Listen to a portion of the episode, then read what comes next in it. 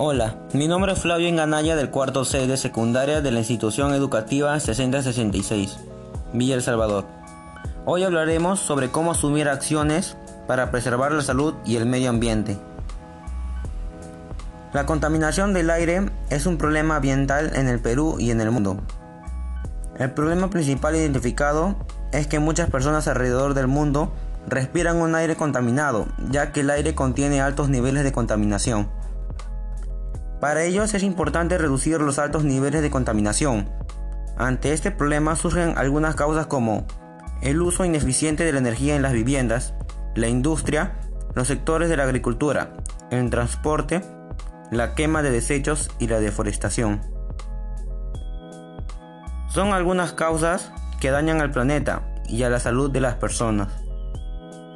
Para tratar de evitar este problema, podemos empezar a tomar conciencia del daño que les estamos haciendo a nuestro planeta.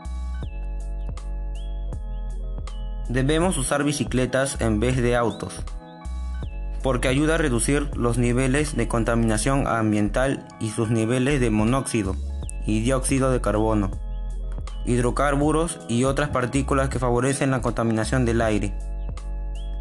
Plantar árboles en los espacios vacíos, Recordemos que son ellos los que limpian el aire que respiramos. Evitar el uso de aerosoles. Los aerosoles han sido los principales causantes de agrandar el agujero de la capa de ozono, que han empeorado notablemente el calentamiento global. Esto se debe a que absorben y dispersan la luz solar. Usar bolsas ecológicas. Disminuir el consumo de electricidad usando focos aerradores. Reutilizar las cosas que ya no sirven y darles otro uso.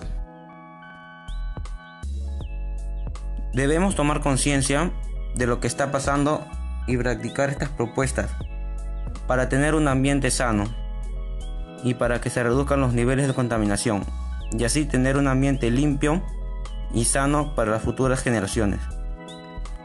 Recordemos todos Enseñar a cuidar el medio ambiente es enseñar a valorar la vida.